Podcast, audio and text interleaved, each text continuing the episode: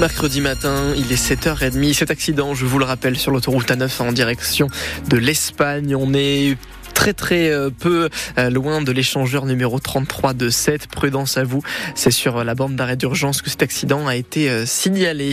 Les infos, Salam oui, le jour se lève et le soleil, on ne pourra pas forcément en profiter. Non, il va jouer à cache-cache aujourd'hui avec les nuages, les nuages qui vont rester majoritaires, mais Météo France n'annonce pas de pluie. Une légère baisse des températures pour cette journée. Montpellier, Lodève 16 degrés, Béziers et Agde 15 degrés, et à 7 et Bédarieux, il fera 14 degrés. Le président du conseil départemental de l'Hérault annonce qu'il a un cancer. Kélébert Mesquida, 78 ans, l'a publiquement révélé lundi en ouverture de la session plénière en précisant qu'il restera tout de même aux affaires malgré les traitements pour soigner sa maladie. Il souffre d'un lymphome qu'on appelle le cancer du sang. Il a préféré jouer la carte de la transparence, Elisabeth Badinier. J'ai suivi les conseils du roi Charles qui a dit « dis tout avant qu'on en dise trop ». Kléber Mesquida a ouvert la session lundi par un bulletin de santé assez détaillé. Il explique qu'en raison de ses problèmes d'audition en décembre, on lui a posé des diabolos qui lui ont permis d'entendre beaucoup mieux. Mais à l'occasion de cette opération, une IRM a révélé un lymphome, une forme de cancer du sang. Le président va donc subir des traitements qui ont déjà commencé. Une première séance s'est bien passée, une autre la semaine dernière a provoqué une grosse grippe, entraînant une grosse fatigue. La troisième a eu lieu ce mardi matin, mais Kléber Mesquida l'affirme, il reste aux affaires je peux vous dire que ça n'entame en rien, ni mon moral, ni mon physique, ni ma volonté, ni ma, mon engagement plein et entier au service de l'institution. Le président du conseil départemental a souhaité jouer la transparence pour éviter toutes les rumeurs. J'ai tenu à le dire publiquement, je n'ai rien à cacher, à le dire publiquement pour éviter toute interprétation, toute spéculation, vous êtes maintenant informé. Il remercie d'ailleurs tous ses collègues qui ont d'ores et déjà accepté de le suppléer pour soulager sa charge de travail. Un meurtre suivi d'un suicide hier devant le tribunal judiciaire de Montpellier. Un homme de 72 ans a tiré une balle dans la tête de son ex-épouse, âgée elle de 66 ans, et ensuite il s'est tué de la même manière. Tous deux, divorcés depuis 2016, étaient convoqués pour le partage des biens. Plusieurs témoins ont assisté à la scène sidérée. Selon nos informations, le couple vivait à Castelnau-le-Lez et l'homme pratiquait le tir sportif. Vous trouverez davantage de précisions sur francebleu.fr. À Nîmes, c'est un homme qui a été tué dans une fusillade hier soir. Une nouvelle fois, la piste du règlement de compte est privilégiée par les enquêteurs. Les faits se sont déroulés dans les quartiers Chemin Bas d'Avignon.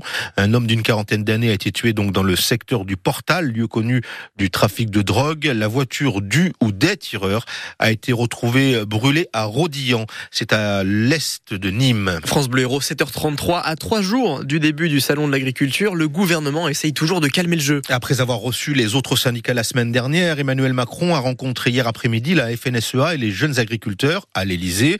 Pour jouer l'apaisement, Gabriel Attal doit faire des annonces ce matin depuis Matignon. On verra ce que ce qu'en attend notre invité, euh, Benjamin Boila-Rami, président des GIA de l'Hérault à 8h moins le quart. En tout cas, le Premier ministre doit donner plus de détails sur la loi d'orientation agricole, Cyril Ardo.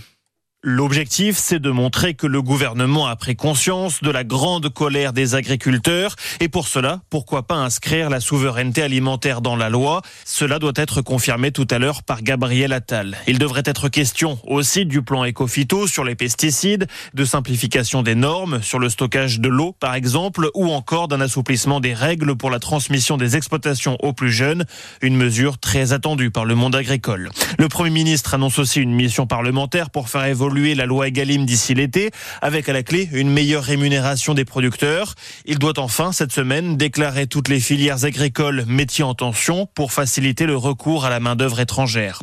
Les attentes sont très fortes, prévient en tout cas la FNSEA, qui a d'ores et déjà prévu une grande manifestation vendredi soir à Paris. Et hier, c'est la coordination rurale qui est passée à l'action dans la métropole de Montpellier. Une dizaine d'agriculteurs ont fait irruption à l'hypermarché Carrefour de Latte. Ils sont venus retirer des rayons les produits non français ou changer les étiquettes, les fruits, les légumes, la viande.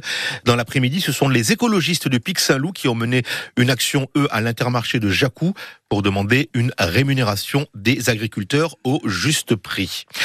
Un rassemblement pour défendre Mariano devant la mairie de Clermont-Lérault ce matin à 11h. C'est un maraîcher habitué du marché de la commune le mercredi à qui il a été demandé d'enlever de son stand des t-shirts de soutien à la Palestine, chose qu'il a refusé de faire au nom de la liberté d'expression. Il craint d'être obligé de plier bagage.